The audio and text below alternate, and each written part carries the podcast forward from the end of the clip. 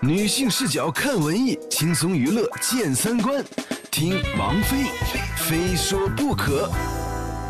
文艺生活的日常，总有一些事儿让我非说不可。各位好，我是王菲。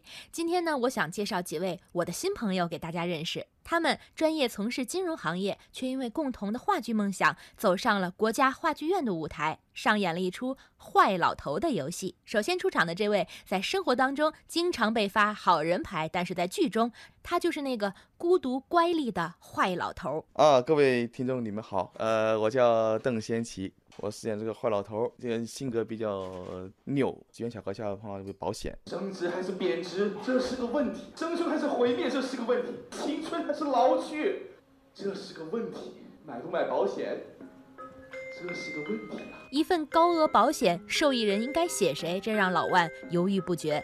隐居的一年时间里，儿女们纷纷找上门来。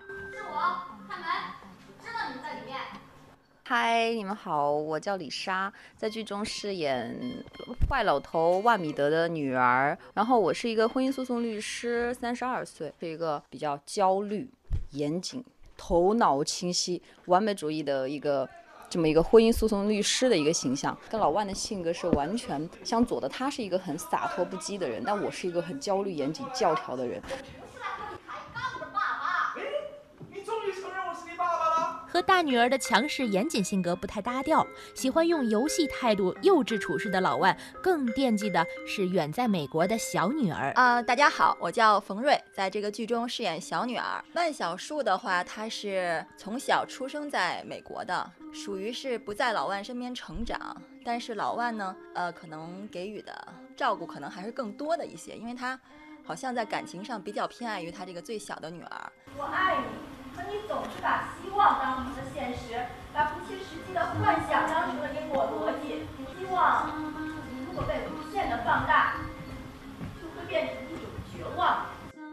老万家还有一个外人。大家好，我是刘兴龙，然后在剧里面饰演坏老头的家政。男保姆。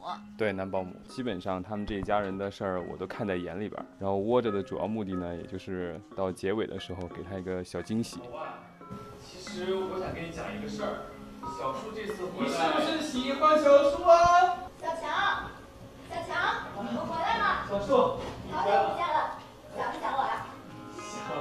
刚刚介绍给大家的几位，其实都不是专业的话剧演员。老万和小女儿从事证券工作，大女儿做保险行业，男保姆呢来自互联网公司。跨界的演绎是本剧最大的与众不同，而剧情当中融入了金融领域的社会话题，更是一大特色。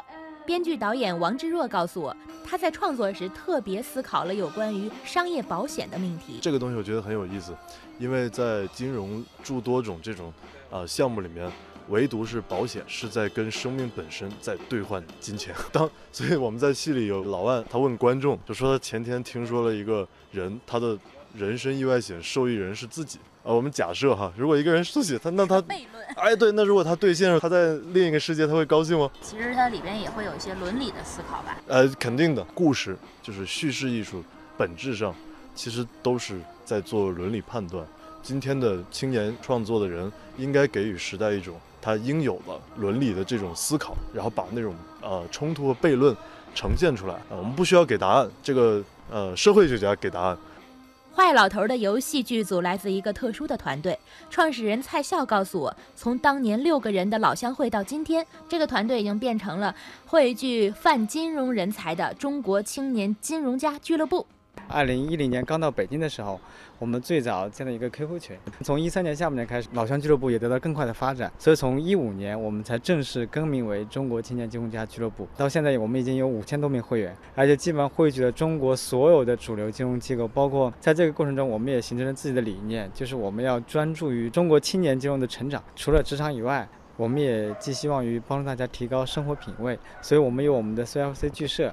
这是我们在文化领域的一个非常大的一个尝试，通过这么一种方式吧，向大家去集体的展现当代青年金融人的生活状态。本剧的制作人李小亮也是从事法务和金融工作的跨界青年。然而说到梦想，他希望在这个越来越智能的时代，可以做出一点所谓笨拙的事情。每一个或许平凡的人生都截然不同，独一无二。坏老头的游戏已经入围了今年第八届南锣鼓巷戏剧节文学剧场单元，预计在九月中旬进行第二轮演出，希望大家关注。也感谢您收听本期的《非说不可》，我是王菲，咱们下期接着说。